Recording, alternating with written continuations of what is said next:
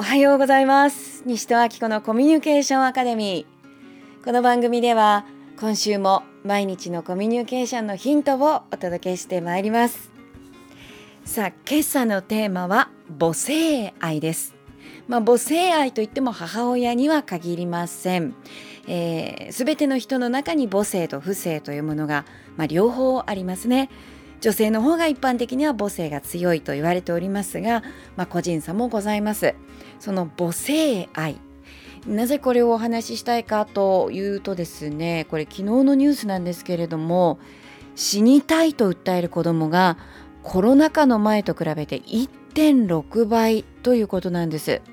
昨年の小中高校生の自殺者これも過去最多だったそうですね。514人。まあ、これをですね、うんまあ、子供を持つ方だけの問題というふうに捉えるのではなくもうこれは日本のですね本当にあのすごく重大な問題だなと思っています。ですからねみんなでこのことを知って向き合って考えられたらいいなと思ったんですね。まあ、そんな時この週末皆さんはいかがお過ごしだったでしょうか私は愛するということエーリッヒ・フロムを熟読しておりました。まあ、あの12月4日からね愛の講座が始まるということでもう何度目か分かりませんこの本また読むたびに名著と言われるものが発見があるものでねはいお伝えしたいことが次から次へと溢れてくるんですが、えー、その中で先ほどのニュースと関連するなと思ったのが母性愛の項目なんですね。まあ、一般的に不正愛と母性愛というものはどう違うかというと不正愛というものは条件付きだと言われています。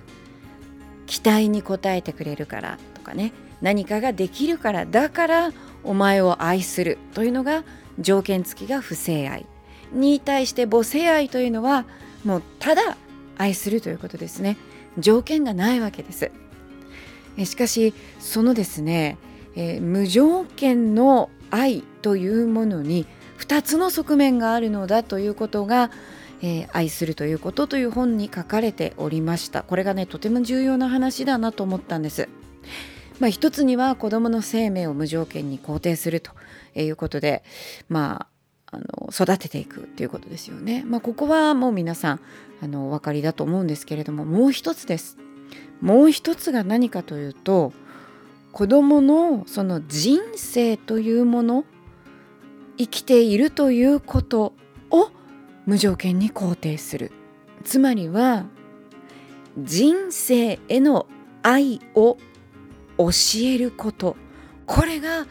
母性愛にとってですねものすごく大切なことなのだというわけです。これなんと聖書バイブルにも象徴的に書かれているようです。約束の地まあ、地大地の地ですね。地大地っていうのは常に母親の象徴なんですがこの約束の地というのが聖書でどんな風に描かれているかというとですね父とおっぱいですね。父と蜜の流れる血と。でまあ父というのはお世話をするということですね。で蜜というのがこれが人生への愛。生きていることの幸福の象徴なんですって。でこの本に書かれているのはですね大抵の母親は父を与えることはできるが蜜を与えられる母親はごく少数だと。なぜかというと蜜を与えるためには本人が幸せじゃなきゃいけないからだ。その人生に対してですね母親がどう感じているかっていうのはこれは子供にまあ、無意識のうちにね非常に伝わりやすいものなんだということです母親が人生に対して愛を感じているのか人生に対して不安を感じているのかそれが子どもの人格というものに大きな影響を及ぼしていくといやですからねもう世界中のお母さんに幸せであってほしいと思うんですよ。もう本当にねそのことが何よりも大切だと思います。子育ての技術とかなんかもいっぱいね本もありますけれども子育てをするにおいて一番大切なことはお母さんが人生を愛していることだと思うんですがいかがでしょうか？そうでない場合というのはですね、まあ、いろんなことが起こりうるわけなんですけれども、まあ、子供をね自分の一部のように感じて溺愛して、まあ、それで結局こう何子供を溺愛しているようでですね実はそれをあの自分のナルシシズムを満たしてたりするんですね。自己愛ですね。あるいはこう自分が何をやっているのかということに気がつかないまま、うん、子供をこう所有したり支配したりしようとしてしまうことも起こりがちです。ですから世の女性の皆様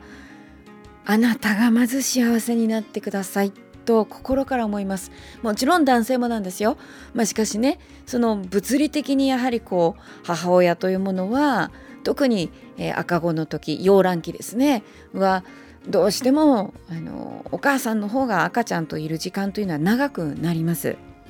ですからねもうはい。人生を愛してほしいと思いますね。まあしかしですねどちらかというとその母性愛、まあ、子育てというのが難しいのは子供が赤ん坊の時よりもですね子供がこう自立してからの方だということがこの本の中に書かれています。恋愛っていうのはね離れ離れだった2人が一つになっていくことですけれども母性愛というのは一体だったそもそも一つだった2人が離れ離れになっていくことですね。だからこうお母さんというのは子供が巣立っていくこと。これをまあ寂しいですよね。だけどそれをこう耐えるだけじゃなくってそれを望んで応援していくという必要があります。ですから受け取るよりも与えることに大きな幸せを感じていて自分の存在にしっかりと根を下ろしている女性は子供が離れていく段階になっても愛情深い母親でいられるのだと。いや子供が大きくなってきてからねそのもう何も望まないという愛。ね。お母さんが自分自身のためには何も望まないという愛、まあ、これは非常に難しい愛の形であると。いうことが書かれています。まあ、だからこそですね本当にこの子育てというのは尊い時間ですね尊い学びだなと思います12月4日からこの「愛するということ」という本を取り上げながら、えー、愛について愛されることではなく愛するということについて学んでいきたいと、まあ、思ったのは、まあ、今申し上げたような理由です。はい子供が幸せに生きるためには親が大人が幸せでに生きている必要があります。それは女性も男性も同じですね、えー、まあ、夫婦愛についてもですねあのなぜ夫婦愛がうまくいかないのかというさまざまなパターンがこの本の中で取り上げられてまして、まあ、きっとこううまくいってない方はどれかに当てはまるだろうと思うわけなんですけれども、まあ、夫婦が仲が良くてお父さんもお母さんも人生というものを愛している時に、えー、先ほど申し上げたような子供が